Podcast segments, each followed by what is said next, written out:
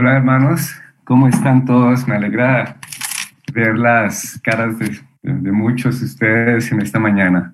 Realmente eh, solo quería darles un gran saludo en esta mañana, sino recordar la misericordia y la gracia que tiene Dios para con nosotros a través de su palabra, ¿verdad?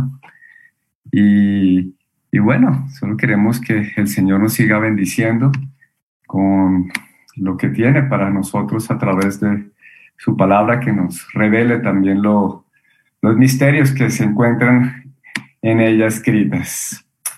Y mm, bueno, muchos de nosotros conocemos o hemos leído el libro de los proverbios eh, y sabemos acerca de Proverbios 31, ¿verdad? Pero Proverbios 31 no solo tiene que ver con la mujer virtuosa de Proverbios 31 que muchos conocemos, eso sí es una parte. Pero Proverbios 31 tiene 31 versículos que también tratan de un hombre que tenía mucho que aprender de sus papás. La mamá de Proverbios 31 era una mujer creyente en Dios, amaba a su hijo a la manera de Dios. Por lo tanto, dio instrucciones basadas en Dios. Y este hombre que, que, las recibió las debió guardar muy bien en su corazón para que finalmente las escribiera dirigido por el Espíritu Santo. El propósito de este hombre era dejar un legado. Él quería dejarle a hombres y a mujeres como nosotros en esta mañana instrucciones que iban a ser de gran valor para sus familias. Mira, le quiero contarles que mi madre murió cuando yo tenía 13 años, hace más o menos unos 40 años. Y, y hoy les puedo asegurar que recuerdo muchas, no una, no una, sino muchísimas instrucciones que ella me enseñó para tal vez comportarme bien ante mi familia, ante Dios, ante los demás, ante la sociedad, aún ante mí mismo. Recuerdo cuando ella me enseñó a anudar los zapatos. Recuerdo cuando me enseñó a lavarme las manos. Duró varios días enseñándome el Padre Nuestro y el famoso creo. Recuerdo sus palabras y coscorrones cuando yo peleaba con mis hermanas. Y hoy les digo que yo hubiera querido tener más tiempo a mi lado a mi madre. Y mucho más ahora como cristiano, para poder honrarla, cuidarla, respetarla. Y, y aún para escuchar sus consejos en Cristo. E, es un privilegio que tal vez algunos de ustedes tienen en este momento. Pero bueno, y, y, así es la soberanía de Dios y Dios tenía un propósito para, para mi vida. Yo quiero que vayamos a las escrituras y veamos el primer versículo de Proverbios 31. Es el versículo que estudiaremos esta mañana. Este, este pasaje, este versículo número uno nos muestra el escenario y el contexto de Proverbios 31. Proverbios 31, como dije, tiene 31 versículos y, espero que, que, tengamos la motivación en los siguientes días de leer los siguientes 30 versículos de Proverbios 31. Dice así, Proverbios 31, versículo 1. Palabras del rey Lemuel. La profecía con que le enseñó su madre. Como vemos, fue el rey Lemuel quien escribe las instrucciones que le dio su mamá. Pero la pregunta es, ¿y quién era el rey Lemuel? Lemuel es un nombre que solo aparece una vez en la Biblia y es aquí. No aparece ni en Reyes, ni en Crónicas, ni en Samuel, donde se encuentra la lista de los reyes, ni en ningún otro lado de las escrituras. Solo acá aparece el rey Lemuel. Pero hay algo muy sorprendente. Hay una tradición judía muy, muy, muy antigua que dice que la mamá del rey Salomón lo llamaba a él Lemuel.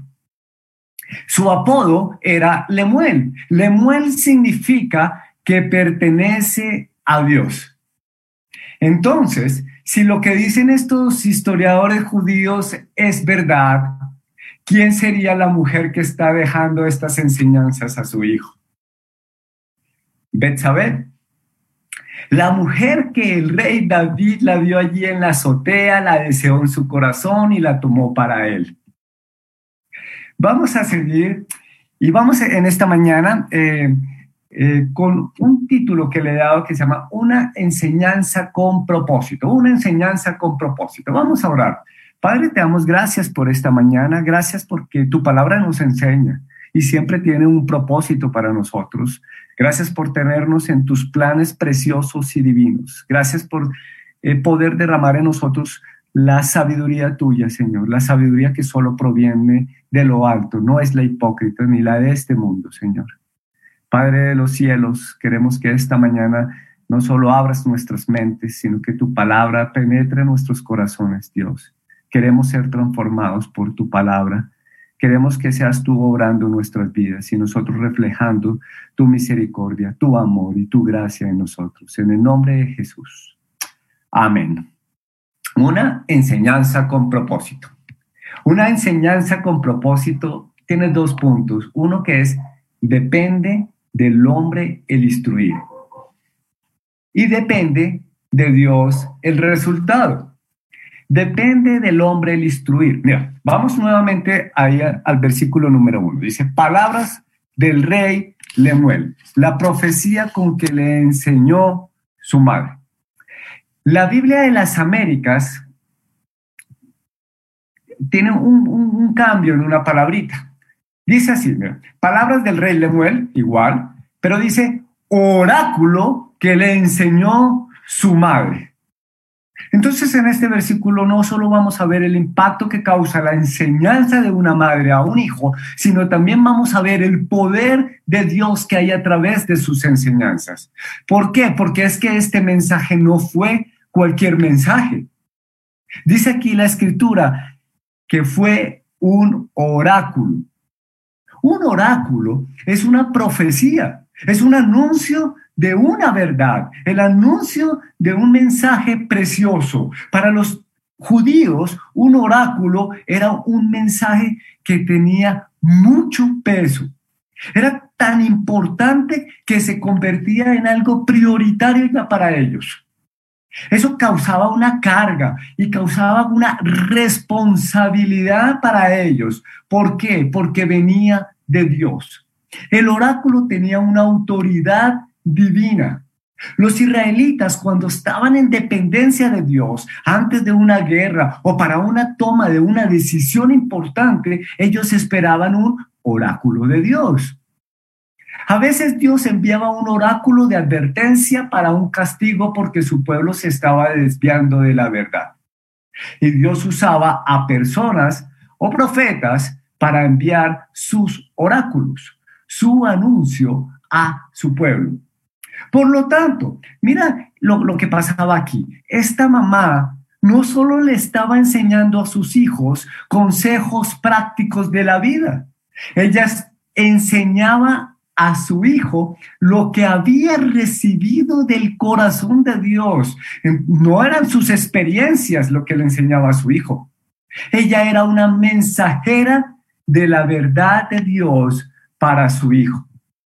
Ella estaba instruyendo a su hijo en lo que debería ver él en una mujer y también en las advertencias para un comportamiento santo de su parte ante su sociedad que lo rodeaba y ante Dios también. Entonces, si podemos analizar mejor este, esta partecita, yo creo que Lemuel tenía claro que su mamá estuvo dedicada a instruirlo con los mensajes que provenían del Señor. Que ella dependía de Dios, eso lo sabía Lemuel. Lemuel también tenía claro que su madre era muy inteligente en predicarle a él. Que para su mamá lo prioritario era estudiar las escrituras y enseñárselas a sus hijos. Por eso Lemuel escribe oráculo. Tú como mamá, como madre, debes saber que debes entrenar a tus hijos en los caminos y la palabra de Dios. Eso debe ser algo prioritario para tu vida. ¿Por qué? Porque tú eres una mensajera de Dios para tus hijos. Obviamente esto es algo que va en contra de la corriente de este mundo. El mundo dice totalmente lo contrario. La mejor educación se halla en el mejor colegio. Pero el mundo nunca te dirá que lo mejor para ellos y el verdadero éxito es el conocimiento de Cristo y la obediencia a Él. Oráculo de su madre. Entonces, el cristiano tiene la autoridad divina y el poder de Dios para esta responsabilidad. Hay dos razones. Una, porque la palabra de Dios lo dice. Muchos de nosotros nos conocemos eh, según el, versículo de 2 de Timoteo 3:16 de memoria. Toda la escritura es inspirada por Dios. Aún ahí está incluido Proverbios 31. Y útil para enseñar, para redarguir, para corregir, para instruir en justicia. Por eso tenemos el poder de Dios y la autoridad divina para enseñar a nuestros hijos. Y el segundo es porque es un llamado del Señor, el que tiene todo el poder y toda la autoridad. Mis hermanos, suponiendo que era Betsabé esta mamá, sabríamos que fue una mujer que experimentó aflicción, dolor, fue agraviada en su vida. Ella conoció muy bien lo que era pecar, quebrantar la ley de Dios como la mentira y el adulterio. Pero también fue una mujer que conoció la gracia y la misericordia de Dios. Si estudiáramos profundamente la vida de Betsabé, podríamos sacar la conclusión que ella fue una mujer temerosa del Señor. De hecho, un paréntesis, Cristo Jesús es descendiente de Betsabé y David. Pero vemos que en medio de las circunstancias, ella obedeció al Señor en dejar este oráculo a su hijo, a pesar de sus sentimientos, de sus emociones, de sus problemas, de sus malas decisiones, de sus quejas. Entonces no debe haber excusa para no cumplir con este rol, al igual que Betsabé. Todas ustedes también estoy segurísimo que alguna vez han experimentado dolor, agravio, pecado, pero también han experimentado la gracia salvífica de nuestro Señor. Claro, obviamente se va a necesitar tiempo, sacrificio, dedicación, comunión con Dios, conocimiento de la Biblia para preparar el oráculo que Dios te ha encomendado para tus hijos. Porque no es solo decir, a ver, mijitos, aquí te traje el libro de colorear pinten el arca de Noé, ahí nos vemos, mientras voy a hacer eh, otras cositas por allá. O oh, mijito, mira, saque la Biblia esta mañana, que, que, hoy tienes escuela dominical. Dios, mira, hay, hay, algo también sorprendente. Dios le dio un regalo maravilloso a la mujer, algo muy especial. Yo, yo, yo no sé cómo hacen para hacer tantas cosas en un día. Ustedes tienen una capacidad para administrar el tiempo de una manera impresionante.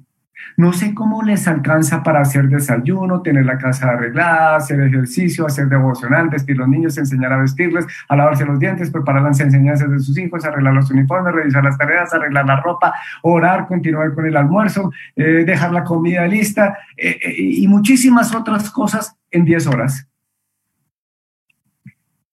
Les queda a veces más tiempo hasta para arreglar el desorden de su marido. Llega el esposo a la casa y dice, estoy muerto. ¿Me calientas la comidita? Ah, y no falta la pregunta que dice, ¿y qué hiciste hoy, mi amor? La, la Biblia tiene muchas paradojas, muchas paradojas. Por ejemplo, cuando le está hablando a una mujer directamente indirectamente también le puede estar hablando o a su esposo o a, o a, sus, o a los hijos o a los abuelos. En este caso de Proverbios 31, es la mamá quien está enseñando a su hijo. Pero indirectamente el impacto es a este joven, que cuando escribió este eh, proverbio ya era padre, si es Salomón. Entonces este mensaje no es solo para las mujeres. En ningún lado dice que el hombre no debe corregir ni instruir a los hijos. Aquí no dice que solo es tarea para la mamá, no dice palabras del rey Lemuel, oráculo para las madres, o no dice profecía solo para mamás. El papá tiene el papel de enseñar y entrenar también a sus hijos. De hecho, el varón rinde cuentas a Dios también por esto. Y qué vergüenza que nosotros, cuando estemos delante del Señor, que tú o yo, siendo hombres que decidimos ser hijos de Dios, no instruyamos, no nos importe el alimento espiritual de nuestros hijos y aún el de nuestras esposas también. Así que tampoco nos podemos excusar en el trabajo ni en la falta de tiempo. Dios dice que debemos repetir a nuestros hijos la palabra en todo momento, hablar de ellas estando en la casa, andando en el camino, al acostarnos, al levantarnos, hasta escribirlas en los postes de nuestras casas y en las puertas. Así lo dice Deuteronomio. Debemos llenar nuestras casas como varones de la palabra. Debemos aprovechar cada oportunidad para instruir. No vamos a ser flojos, ¿verdad? Ni conchudos. No seamos hombres que no cumplimos nuestra responsabilidad de liderar nuestro hogar en la instrucción amorosa y santa de las escrituras como lo demanda el Señor. De hecho, en el libro de Proverbios hay muchísimas referencias a las enseñanzas de un padre y poquiticas a las enseñanzas de una madre. se ve aquí en Proverbios 31 la de la madre y encontramos otras en Proverbios 1, 8 y 9. Dice, hijo mío, hijo mío, creo que todos los que estamos aquí somos hijos y los niños que están escuchando esta enseñanza, mira lo que dice, escucha. Presta atención cuando tu padre te corrige. No descuides la instrucción de tu madre. Lo que aprendas de ellos te coronará, hijos, de gracia y será como un collar de honor alrededor de tu cuello. Proverbios 31. Pero no me Cuando dice oráculo o mensaje de su madre, Dios quiere también animar a las esposas cristianas que tienen esposos que no conocen al Señor. En otras palabras, las que tienen un hombre al lado que no está comprometido con la corrección de sus hijos. Si esto es así, usted no asuma que como él no lo hace, pues usted tampoco. Es tu responsabilidad como hija de Dios. Y ya dijimos que tienes la autoridad y el poder de Dios para hacerlo. Y a los maridos se les pide que no sean piedra de tropiezo, que no sean un eh, tal vez un estorbo, criticando, burlándose, llevándose a sus hijos con tal de que la mamá no, los lave no les lave el cerebro. Yo lo he escuchado. El varón debe respaldar y apoyar la instrucción de una madre a sus hijos. Dejen que sus hijos sean bendecidos con la instrucción que estas mujeres están dando a la vida de sus hijos. Estoy segurísimo que algún día se valorará o valorarán la labor que ellas están haciendo. El segundo punto de una enseñanza con propósito es que el resultado depende de quién? De Dios. Mira, hace unos días mi esposa nos estaba contando a, mí, a mis hijos, eh, acerca de su papá.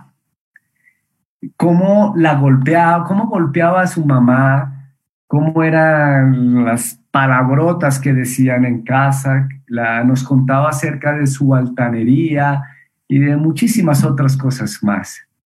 Eh, mi, esposa no olvidaba las falsas enseñanzas de su padre. Pero mientras tanto yo pensaba, ¿qué estarán aprendiendo mis hijos de mí? Si, si yo le dijera a uno de tus hijos, oye, escríbeme una lista de lo que te ha enseñado tu madre, ¿qué escribiría? O, o hazme una lista de lo que te ha enseñado tu papá. Yo tengo aquí en mis manos una carta de una niña de 16 años que le escribe a su papá el día de su cumpleaños y dice lo siguiente, Pa, solamente puedo agradecerle a nuestro Señor por haberme dejado compartir a tu lado risas, lágrimas, enojo, frustraciones, pero también triunfos y felicidad. En estos 16 años he podido aprender mucho de ti. Y espero que sean otros muchos en los cuales estés ahí para aconsejarme, guiarme, ayudarme y amarme. Le doy gracias a Dios por tu carácter y por la de por y por la del hombre que eres.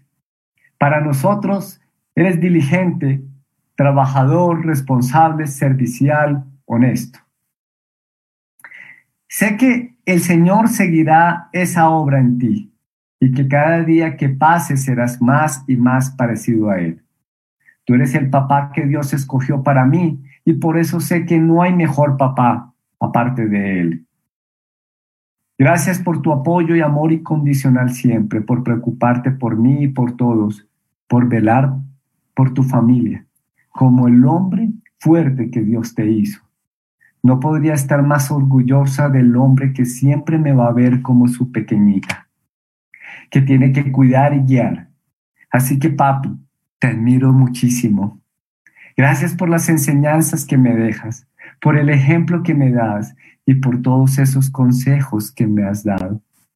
No importa cuánto crezca, que siempre voy a poder ir a tus brazos a llorar, que puedo contar contigo para para todo.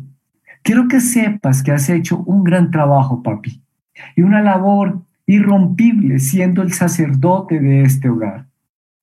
Le pido a Dios que siga siendo así por muchos años más, en el que podamos conocer y aprender más de Él para amarnos cada día más y más. Te amo con todo mi corazón, papito, y espero amarte cada día más para apoyarte cuando lo necesites. Lo que espera nuestro Señor y esperamos nosotros como padres es que nuestros príncipes y princesas algún día sean reyes y reinas del reino celestial por la obra preciosa de Cristo Jesús en la vida de cada uno de ellos. También esperamos que ellos se desarrollen para ser tal vez líderes piadosos. ¿Es lo que espera un papá cristiano o no? La mamá de Proverbios 31 seguramente dio esa instrucción a su amado hijo con la esperanza que él las guardara en su corazón y las tuviera en cuenta, que las apreciara y, atesorara en su corazón. Pero si habláramos, si fue el rey Salomón, este hombre escribió, eh, hubiera, escribió este proverbio después de muchas desobediencias. Salomón despreció el consejo de su madre en su juventud y en su reinado.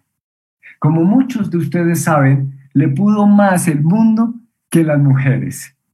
Entonces, el resultado de las enseñanzas depende de quién? De Dios.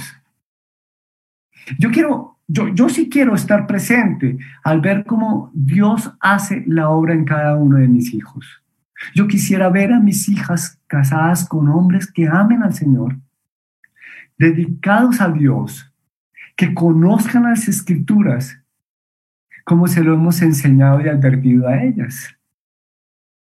Si eso fuera así, Esto sería un buen resultado de los oráculos enseñados por nosotros. Y, eso espero y seguimos orando por esto. Pero aún enseñándoles la palabra de Dios, el resultado es del Señor. Entonces, la meta de la crianza no es la salvación de ellos. Esto está fuera de la capacidad y el control de los padres. Todos sabemos que la salvación le pertenece únicamente a Dios. Pero nuestra meta es enseñar fielmente. ¿Y qué es lo que debemos enseñar? Debemos enseñar qué es el Evangelio y cómo deben influir en sus vidas.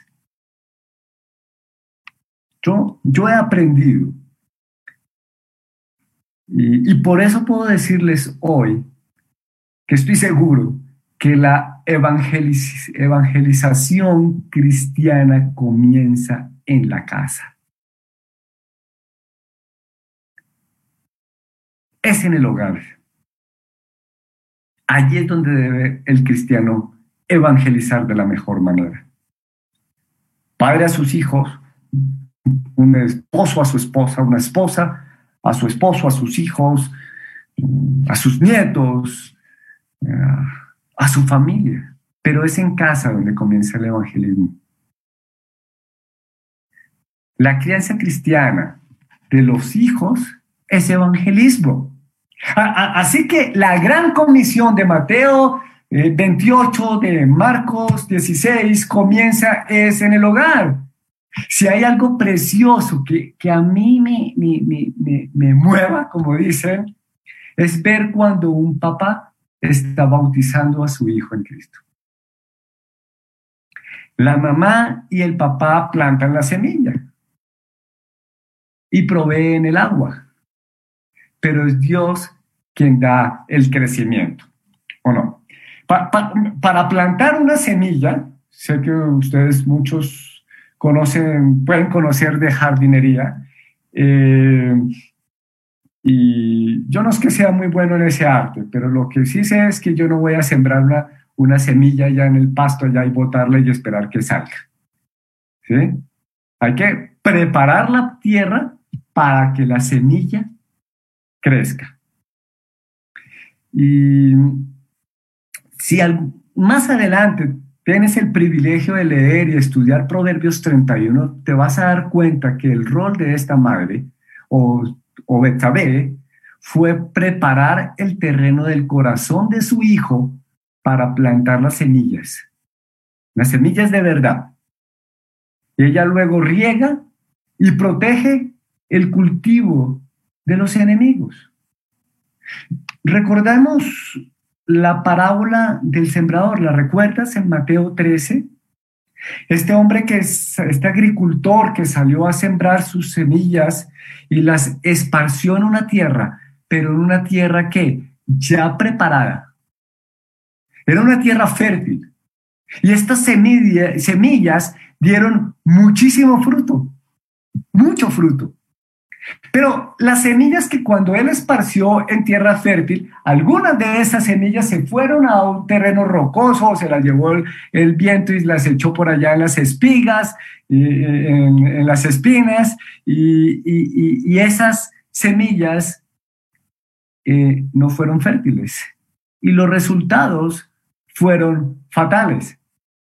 Entonces, antes de sembrar la palabra Debemos preparar un terreno.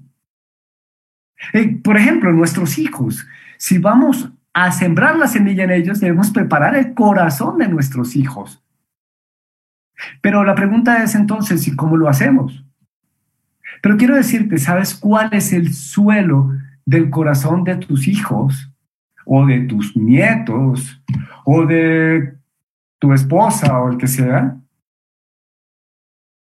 Es el ambiente de relación en el hogar.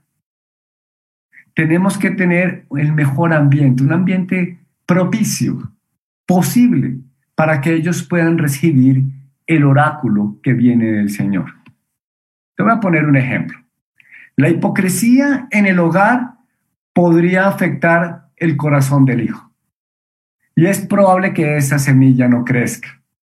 Pero si en tu hogar se ve integridad, amor, piedad, oración, seguramente, posiblemente van a recibir un evangelio auténtico, que es lo que le pertenece al Señor.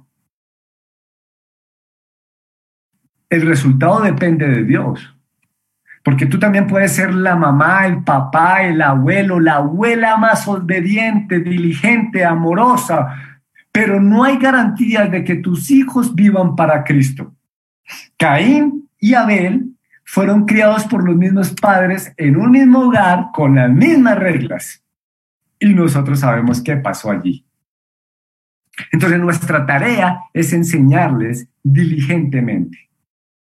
El, llamado de Dios es evangelizar y disipular a nuestros hijos, a nuestros familiares, a nuestros hijos sin importar la edad. Esto, no, no solo preparamos el terreno y el corazón de ellos para recibir la palabra cuando tienen un año, dos, tres, cinco años, cuando están de niños. No podemos decir, ay, ya crecieron, ay, ya se hicieron jóvenes. Pues si están a nuestro lado, tenemos que continuar con nuestra tarea, preparar el terreno, sembrar, preparar el terreno, sembrar y regar, preparar el terreno, sembrar, regar y cuidar constantemente y esperar en lo que Dios haga en la vida de cada uno de ellos. A veces nos toca sembrar muchas semillas, y dedicar mucho tiempo. ¿O no? Entonces, el llamado que tenemos cada uno de nosotros como creyentes en Jesucristo no es a tener éxito en la evangelización, sino es a sembrar en nuestra familia la palabra de la verdad. El resto se lo dejamos al Señor soberano porque el crecimiento es de Él. El resultado de nuestra tarea, de nuestras responsabilidades, le pertenece al Señor. Pero entonces, la clave no es estar ausente. El mundo quiere enseñarle a nuestros hijos las delicias que trae las cosas eh, eh, eh, externas, perdón, las cosas que apartan a Dios. Ellos solo quieren mostrar, el mundo quiere mostrar sus delicias. Y el diablo empieza a, a llenar la cabeza de duda y por eso es que nosotros debemos estar en contra de la corriente, en contra de las cosas del mundo, en contra de la cultura. El enemigo quiere quebrantar las delicias que trae un oráculo para nuestros hijos. Y tú y yo debemos estar presentes, al menos que queramos perdernos de lo que, de lo que Dios pueda darle a nuestros hijos. Debemos asegurarnos de que de ahora en adelante vamos a enseñar las cosas bíblicas y correctas porque ellos sí o sí recordarán lo que nosotros le estamos enseñando. Estoy segurísimo que ellos van a recordar. La palabra de Dios lo dice. Proverbios 31, 1. Palabras del rey Lemuel.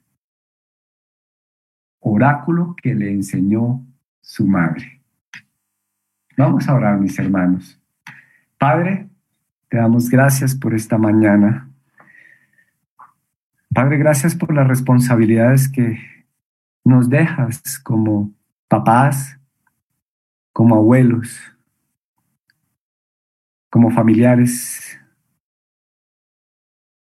Gracias porque tú eres grande, Señor. Tú nos has enseñado y nos has tomado en tus brazos de una manera impresionante, al habernos alcanzado por medio de nuestro Señor Jesucristo. Gracias porque si no hubiéramos creído en Él, no hubiéramos creído en la Biblia. Gracias por el poder y la autoridad que nos has dado para enseñar las escrituras, no solo a nuestros hijos, sino a toda persona que está a nuestro alcance, Señor. Padre, permite que podamos crecer en nuestras familias en Cristo Jesús. Solo nos queda postrarnos ante ti y depender de ti para lo, que quieras hacer con nuestros hijos. Eres tú, Señor, el Rey.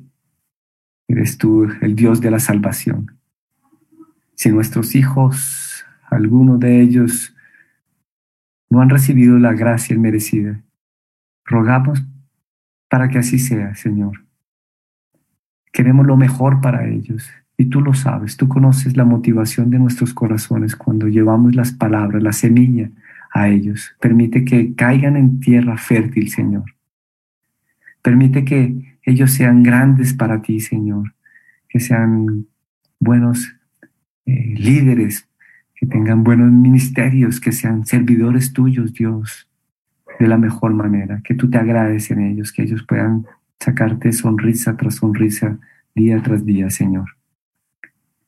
Permite que podamos tener enseñanzas con propósitos, Padre Regálanos el tiempo como varones, esposos, maridos y como mujeres, esposas y mamás, Señor, que eh, podamos preparar y deleitarnos eh, con las enseñanzas a nuestros hijos. Que preparemos esos oráculos con amor, Señor. Que sean de buen fruto para ellos. Gracias porque tú das el crecimiento así como lo hiciste con nosotros, Señor, que cada vez crecemos más y más y más y maduramos en ti, Señor, pero es por tu gracia y por tu misericordia. En el nombre de nuestro Señor Jesucristo queremos entregar, Padre, eh, a cada persona que le llevemos el Evangelio. Que seas tú, Señor, haciendo, eh, creciendo tu reino y nosotros siendo esos instrumentos elegidos por ti, Dios de los cielos. Gracias, mi buen Señor. Gracias por la gracia. Gracias, Señor, por tu misericordia. En el nombre de Jesús. Amén.